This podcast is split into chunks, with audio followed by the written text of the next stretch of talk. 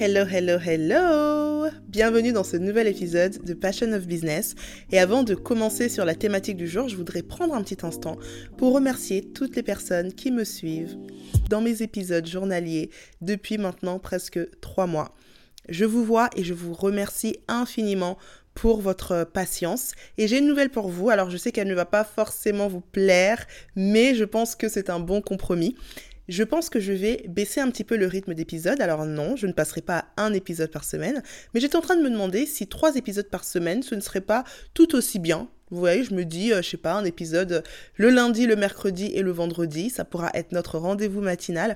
Et puis pour les autres jours, il y a plus de 120 épisodes sur ce podcast et je pense que un petit replay ne vous fera pas de mal. En tout cas, dites-moi ce que vous en pensez en m'écrivant un petit DM sur Instagram at angie.diary et je vais aussi en profiter pour remercier toi qui es là pour la première fois, qui vient de découvrir ce podcast et tout simplement te dire que ici tu es chez toi. Si tu aimes parler de business, de marketing, de branding, tout ça, tout ça, tout ça, tu te plairas ici. C'est parti. Alors pour l'épisode d'aujourd'hui, je voulais revenir sur un petit détail qui m'a toujours agacé, mais qui est tellement smart d'un point de vue business. En fait, dans ma routine skincare, j'utilise quelques produits de la marque The Ordinary. Et euh, il y a toujours un truc qui m'a agacé quand j'allais acheter mes produits Ordinary, c'est que en fait, sur, euh, sur le packaging, il y a écrit les actifs du produit. Il n'y a pas écrit de quel produit il s'agit. Par exemple, là, j'ai euh, entre les mains un sérum. Et sur le packaging du, du, produit, donc il y a la marque The Ordinary. En haut à gauche, on a formulation clinique, empreinte d'intégrité, ok. Et juste en bas du logo, on a, on a acide hyaluronique 2% plus B5. Point à quel moment je sais que c'est un sérum? Alors oui, je devine hein, à la forme du produit que c'est un sérum.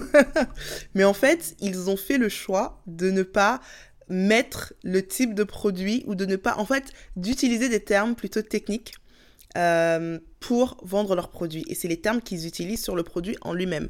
Pareil, hein, j'ai un autre produit euh, entre les mains, c'est la même chose. Et là, je vais regarder, par exemple, euh, j'ai un savon Kills entre les mains, là. Et en gros, dessus, donc il y a le logo Kills et juste en dessous, il y a marqué Ultra Facial Cleanser.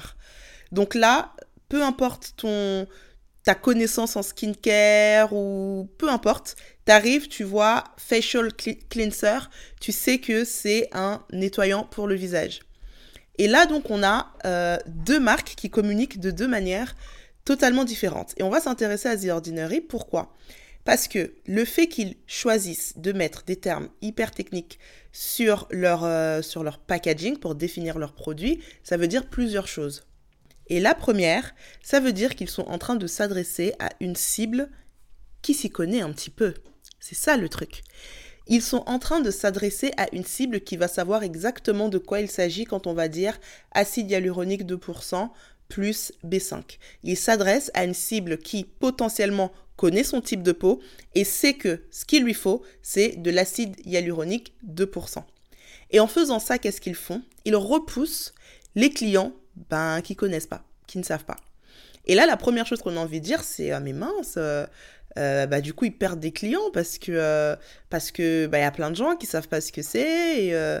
Et, si on comprend pas ce que c'est que l'acide hyaluronique, si on connaît pas forcément son type de peau, ben on va pas acheter ce produit-là. Eh bien, c'est exactement ce que la marque veut. Et là, ça revient euh, sur un sujet dont je parle euh, très souvent, à savoir les éléments de langage que tu vas utiliser pour ta marque. Que ce soit, là en l'occurrence, c'est sur le packaging, ça peut être sur ton site, ça peut être sur tes réseaux sociaux, sur tes supports de communication.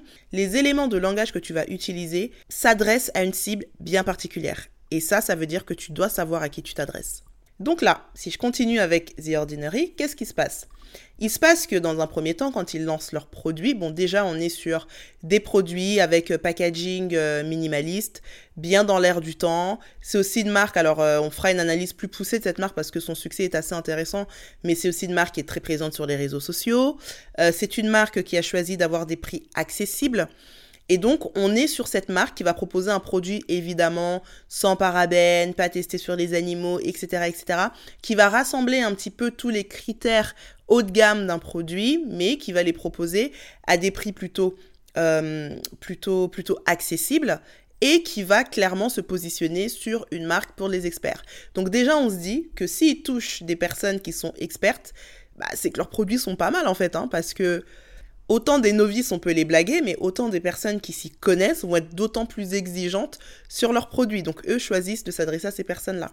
Et le deuxième effet de tout ça, c'est que du coup, tu te sens exclu, puisque tu es là, bah, je sais pas, moi, je comprends rien à ce produit, mais en même temps, tu vois qu'il y a une hype autour du produit. En même temps, tu vois que ben, les personnes qui l'utilisent en sont plutôt satisfaites. En même temps, tu vois qu'on parle de plus en plus de ce produit. Bah, ça t'intrigue. Tu te dis qu'ils doivent vraiment être pas mal, en fait, ces produits. Et en plus, comme je l'ai dit tout à l'heure, ils sont à des prix accessibles. Donc, qu'est-ce qui s'est passé? Pour The Ordinary, le fait de vraiment s'être adressé à une niche bien particulière, ce qui, au premier abord, donnait l'impression qu'ils excluaient les novices ou les personnes qui ne s'y connaissaient pas trop, a fait que du coup, la niche à laquelle ils s'adressaient sont devenus des vrais ambassadeurs de la marque en mode on kiffe cette marque, elle est vraiment super bien, on en parle tout le temps, elle est top. Ce qui a créé un désir encore plus fort des personnes qui étaient entre guillemets exclues. Il n'y a rien de plus euh, euh, désirable que quelque chose auquel vous n'avez pas accès ou quelque chose auquel on vous fait comprendre que l'accès est un peu plus compliqué. Et là, j'ai l'impression que c'est un peu ce qui s'est passé. Du coup, bah moi, je suis une personne lambda, j'ai envie de régler certaines problématiques skincare, j'ai envie de prendre soin de ma peau tout simplement, je recherche des bons produits. Bah en fait, euh, The Ordinary finalement devient une option intéressante. Donc, euh, qu'est-ce que nous, on peut en tirer comme leçon, hein, nous autres qui avons des business en ligne? C'est tout simplement, tu dois savoir précisément qui est ta cible, à qui tu t'adresses, et tu dois utiliser les éléments de langage qui lui correspondent. Peu importe si ça va plaire ou non à ton anti-client idéal, à savoir aux personnes qui ne font pas partie de ton cœur de cible. Ça ne veut pas dire que ces autres personnes-là, tu ne les toucheras pas. Regardez avec The Ordinary, ça a été même tout le contraire qui s'est passé. Mais ça veut juste dire que tu vas créer un socle tellement fort avec les personnes à qui tu t'adresses, que ces personnes-là vont vraiment devenir les ambassadeurs de la marque parce qu'ils vont avoir ce, sentiment de faire partie d'une tribu, entre guillemets. Ça me fait un petit peu penser d'ailleurs euh, à Apple. Aujourd'hui, euh, comme je dis, hein, tout le monde a les produits Apple, tout le monde a des iPhones, des Macs, etc. Mais euh, il y a une quinzaine d'années, avoir un Mac, c'était un truc de ouf parce que c'était un produit qui était vraiment destiné à une cible bien précise. Les produits Apple étaient faits pour des personnes, bah déjà ils étaient beaucoup beaucoup plus chers que euh, les, des produits similaires, typiquement un ordinateur. Aujourd'hui, je trouve vraiment que Apple, ils ont revu leur stratégie de prix et ils arrivent aujourd'hui à proposer des euh, ordinateurs ou des laptops à 999 euros. Mais à l'époque, un Macintosh, mais c'était quoi 2-3 000 euros?